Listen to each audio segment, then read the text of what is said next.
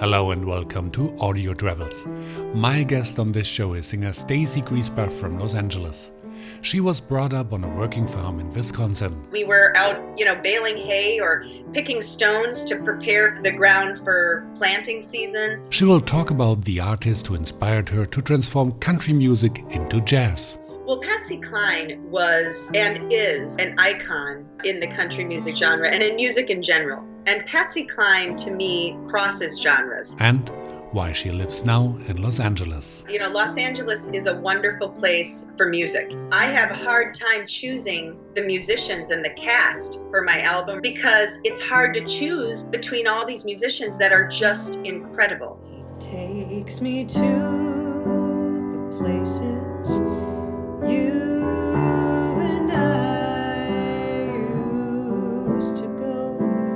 tells me over and over that he. You're listening to an episode of Audio Travels by Henry Barchet. Stacy, welcome to the show. You're based in Los Angeles, but originally you were brought up on a farm in Wisconsin.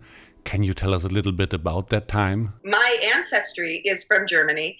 And when our ancestors came over, I think they enjoyed the climate in Wisconsin uh, because it's a very agrarian sort of life. And my parents are in sort of a rural area near Green Bay. And we grew up on a, yeah, it was an actual working farm. And we raised alfalfa and corn and sweet corn and peas for the canning company.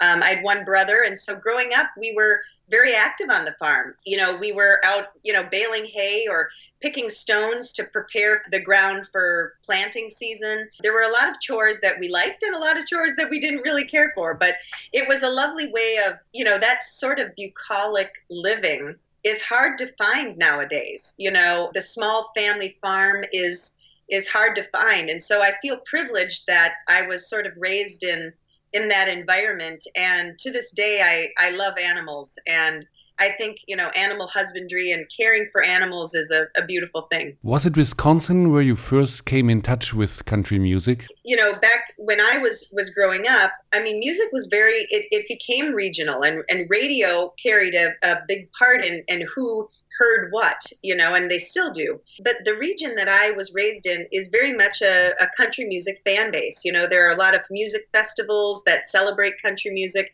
And my parents specifically, you know, as a as a child, you're raised in an environment and you're presented with those things around you, you know, those elements around you that your parents enjoy. And so both my parents were huge country music fans and we always had music playing and that included icons like, you know, Patsy Cline and Conway Twitty and Merle Haggard and George Jones and these, you know, classic iconic country music stars.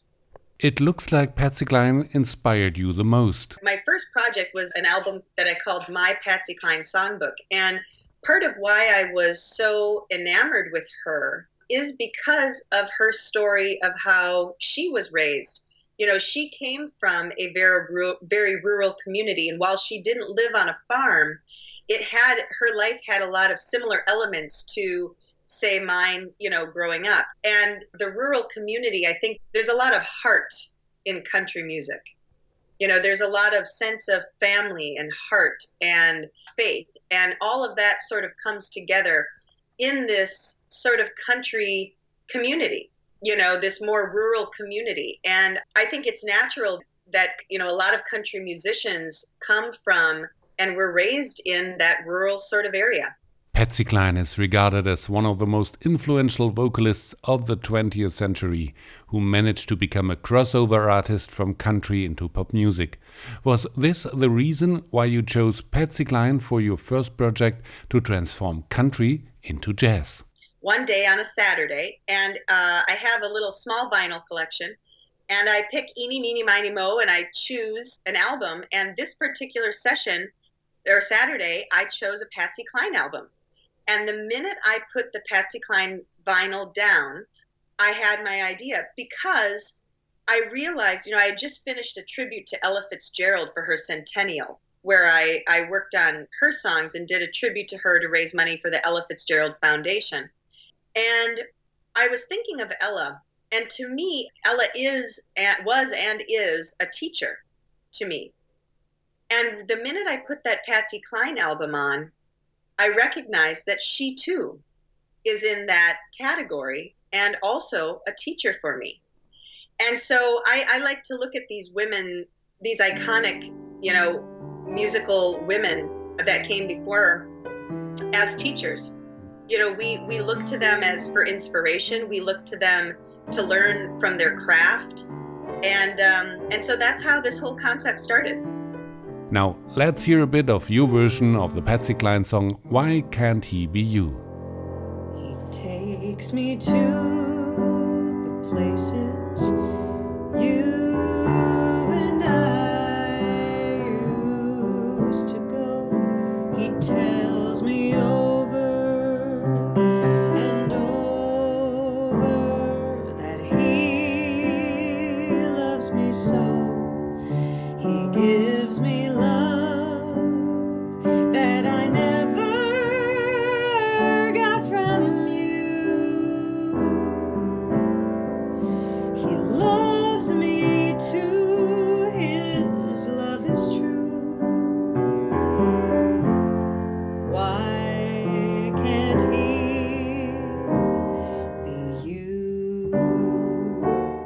Welcome back to the second part of the interview with singer Stacy Griesbach from Los Angeles. Stacy, your second project was a recording of Shania Twain's album The Woman in Me.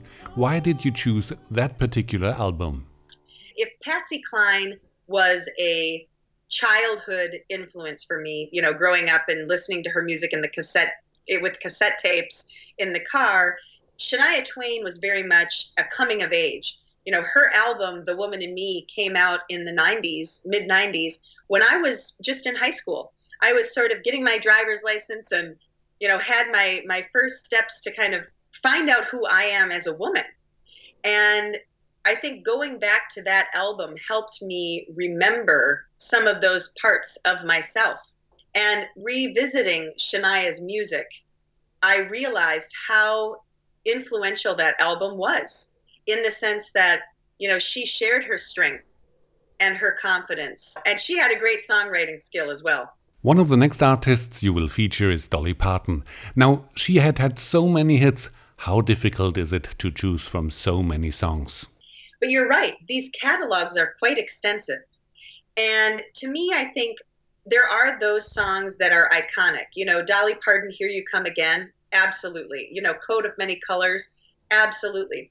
But then there are these songs that the mainstream might not have really heard, but it still showcases her songwriting talent immensely.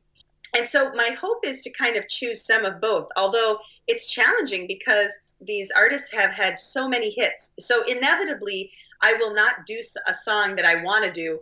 And so who knows throughout my career, maybe there'll be Patsy Cline volume 2 or you know, Dolly Parton, you know, full album and volume 2 or, you know, we don't know where it'll go, but there's a po- possibility that. You now live in Los Angeles. Is this an inspiration for your work? You know, Los Angeles is a wonderful place for music and for entertainment. I have a hard time choosing the musicians and the cast for my album or for a gig because it's hard to choose between all these musicians that are just incredible. You know, every time I finish an arrangement with someone, I just am blown away. You know, every time I come from the studio session and we've laid down tracks and I'm listening to them, I'll put them on my my iPhone and I take my earphones and I walk to the beach and I'll walk along the beach and listen to the new tracks and tears come to my eyes, you know, because it's really just it's it's a magical city for music. It really is. And if people travel to Los Angeles, will they be able to see you performing your songs live? We have a wonderful number of clubs here in Los Angeles that are known for jazz. Catalina Jazz Club. We also have Feinstein's at Vitello's, which is a tremendous organization, and Herb Alpert's club, Vibrato. So on any given night here in Los Angeles, you can go see live music. Those are just the bigger clubs. But a lot of these musicians, you know, because there's such a need for studio session singers and performers here between the film and television industry, as well as the music industry, you have musicians playing at, you know, restaurants and outdoor venues all the time. And those musicians are likely so talented that they've probably played on a film that you've watched. Stacy Griesbach, thank you very much for the interview. Well, I appreciate it and I say choose. If you want to listen to Stacy's songs, go to Spotify or even better, buy her CDs. All the best for the future. You are listening to an episode of Audio Travels by Henry Barchet. Takes me to the places you